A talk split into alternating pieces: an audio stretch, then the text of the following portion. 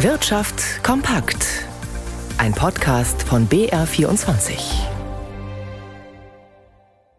Mit Ralf Schmidberger. Versprochener Klimaschutz beim Fliegen ist nach Ansicht von Verbraucherschützern nichts anderes als Greenwashing. Die Verbraucherverbände aus 19 europäischen Ländern haben deshalb Beschwerde bei der EU-Kommission gegen zahlreiche Fluggesellschaften eingereicht. Der Vorwurf, mit Angaben zum Umwelt- und Klimaschutz werden die Kunden getäuscht. Aus Brüssel berichtet Jakob Mayer. Nach Ansicht der 23 europäischen Verbraucherverbände müssen die zuständigen Behörden dafür sorgen, dass Fluggesellschaften irreführende Behauptungen zurückziehen. Airlines sollten transparent machen, dass Fliegen nicht nachhaltig ist und es auch künftig nicht werden wird. Konsumenten sollten darüber informiert werden, dass der Ausstoß klimaschädlicher Treibhausgase bei Flugreisen nicht ausgeglichen wird, dadurch, dass die Konzerne in Klimaschutzmaßnahmen investieren. Die Behauptung, dass die Zahlung eines freiwilligen Aufpreises Emissionen neutralisieren oder kompensieren kompensieren kann, sei sachlich falsch. Die Verbände kritisieren außerdem, dass Fluggesellschaften mehr verlangen, um nachhaltige Treibstoffe zu entwickeln. Die seien noch nicht marktreif und machten auch künftig nur einen geringen Anteil im Kraftstoffmix aus.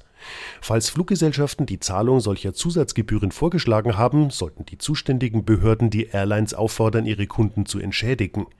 Die Beschwerde richtet sich unter anderem gegen Lufthansa, Air France, KLM und Ryanair. Fliegen ist laut Umweltbundesamt die klimaschädlichste Art, sich fortzubewegen. An deutschen Flughäfen hat die Zahl der Passagiere in den vergangenen 20 Jahren bis zur Corona-Pandemie um rund 70 Prozent zugenommen.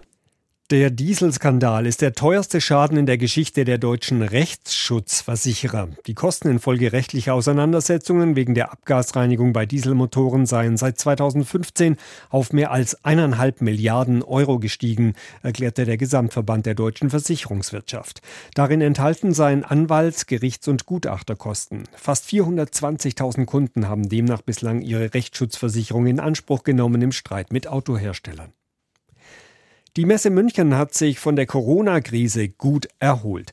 Nach zwei verlustreichen Jahren hat sie nun im vergangenen Jahr wieder schwarze Zahlen geschrieben mit einem Gewinn von gut 50 Millionen Euro. Und mit Zuversicht blickt die Messe München auf das künftige Geschäft. Walter Kittel berichtet. Die Messe München ist voller Optimismus, obwohl das Vor-Corona-Niveau noch nicht wieder erreicht werden kann. Nach wie vor fehlen Besucher, Aussteller und auch die Summe der gebuchten Flächen in den Messehallen ist immer noch nicht so wie vor der Krise. Das Minus liege jeweils zwischen 20 und fast 30 Prozent. Die Messe München stehe aber besser da als der Branchendurchschnitt. Außerdem sei zu erwarten, dass sich der Aufwärtstrend 2023 fortsetze, so die beiden Messechefs Stefan Rummel und und Reinhard Pfeiffer. Präsenzmessen werden gebraucht. Präsenzmessen sind durch nichts zu ersetzen und wir sind somit wieder stark zurück. Auch das Auslandsgeschäft soll weiter zum Erfolg beitragen. Insbesondere in China ist das Engagement hoch. Hier entstehen rund 20 Prozent des Gesamtumsatzes der Messe München. China bleibe wichtigster Wachstumsmarkt. Um nicht in zu große Abhängigkeit zu geraten, werde vermehrt auch in Südostasien oder Indien investiert. Blicken wir an die Finanzmärkte. Der DAX seit Handelsbeginn im Minus, sogar unter 16.000 Punkte gefallen. Stefan Lien an unserem Börsenstudio. Was drückt denn auf die Stimmung? In einem Wort der Zinshammer. So haben heute nämlich einige Analysten das Geschehen rund um den Globus äh, bezeichnet, denn es gab eine Serie heute von Zinserhöhungen von Notenbanken. Angefangen hat das am Morgen mit der Schweiz, wo es um einen Viertelprozentpunkt nach oben ging mit dem Leitzins. Dann folgten Norwegen und Großbritannien und schließlich am Mittag die Türkei mit einem drastischen Zinssprung von 8,5 auf jetzt 15 Prozent. Prozent.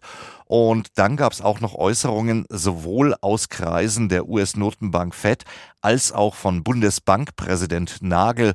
Der erklärte, eigentlich ist der Leitzins in der Eurozone immer noch deutlich zu niedrig.